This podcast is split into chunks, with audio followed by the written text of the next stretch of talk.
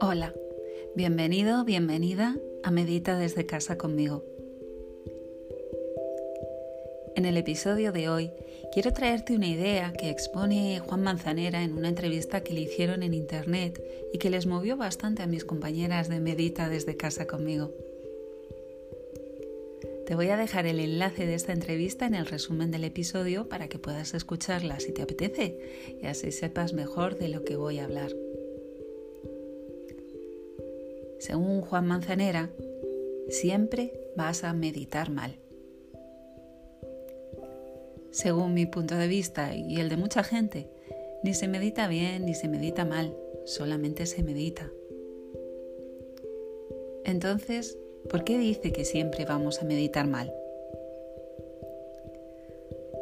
Yo creo que se va a un extremo para no andarse con medias cintas que puedan confundir a la gente, aunque pueda parecer contradictorio porque confunde o por lo menos desconcierta esta, esta frase.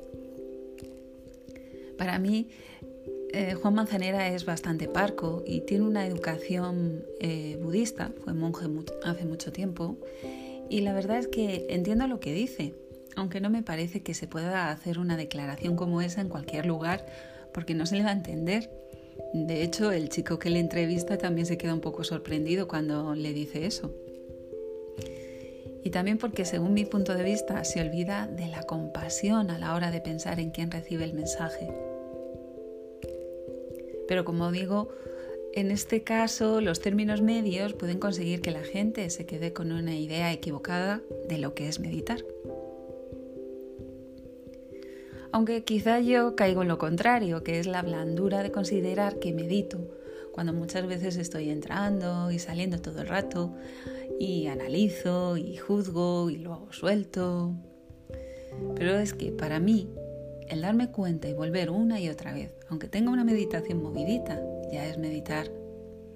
Porque cuando caes de nuevo en tu cuerpo, cuando vuelves a, a estar presente, se siente algo muy fuerte la sensación es más o menos continua cuando estás presente todo el rato, pero si te toca una meditación en la que entras y sales constantemente, no desesperes y disfruta mucho la entrada, la, vuelta, porque es ahí donde puedes percibir que antes estabas a por uvas.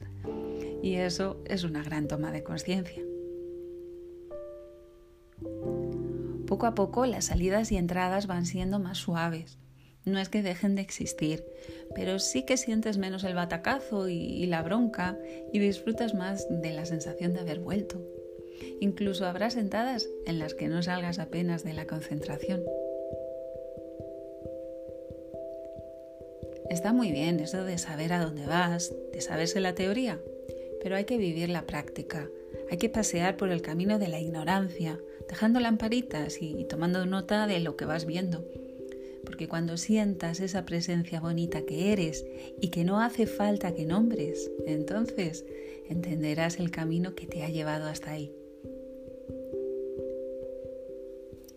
Con cariño te darás cuenta de cosas que has podido hacer mal, sí, vale, pero también lo mirarás con el cariño del que se da cuenta de que el error es un gran maestro y de que es necesario equivocarse y hacer las cosas mal para aprender.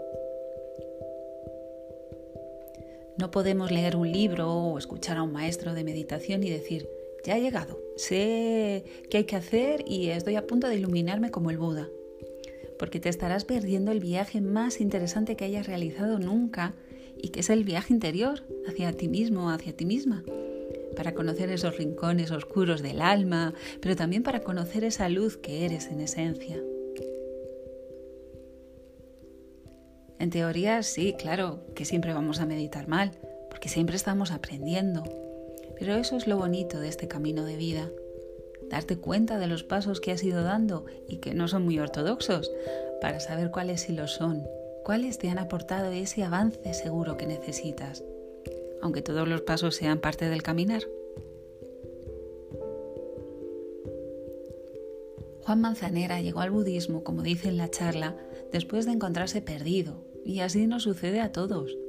Por lo que he podido comprobar en estos años que llevo en, este camino de la conciencia, la vida nos suele regalar la comprensión y la compasión en momentos de desesperación, Y entonces llegamos a la meditación perdidos y con ansias de cambiar aquello que nos molesta o angustia.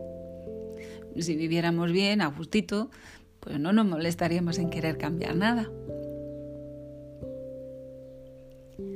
El caso es que Manzanera dice que él se dio cuenta de que meditó mal mucho tiempo, que lo que hizo durante muchos años no era meditar. Vale, ¿y si yo te digo que no es meditar lo que solemos hacer? Es como la vida misma. ¿No te ocurre que cuando echas la vista atrás te das cuenta de tantas y tantas cosas que ahora no harías como las hiciste? Eso es evolucionar. Según avances en el arte de conocerte, irás cambiando los hábitos que ahora tienes y puede que digas que lo que hacías antes estaba mal, que antes te conformabas con sentarte y estar presente unos minutos en tu respiración y que te levantabas tan satisfecho, tan satisfecha, pero que ahora quieres seguir adentrándote en eso que no sabes ni cómo explicar.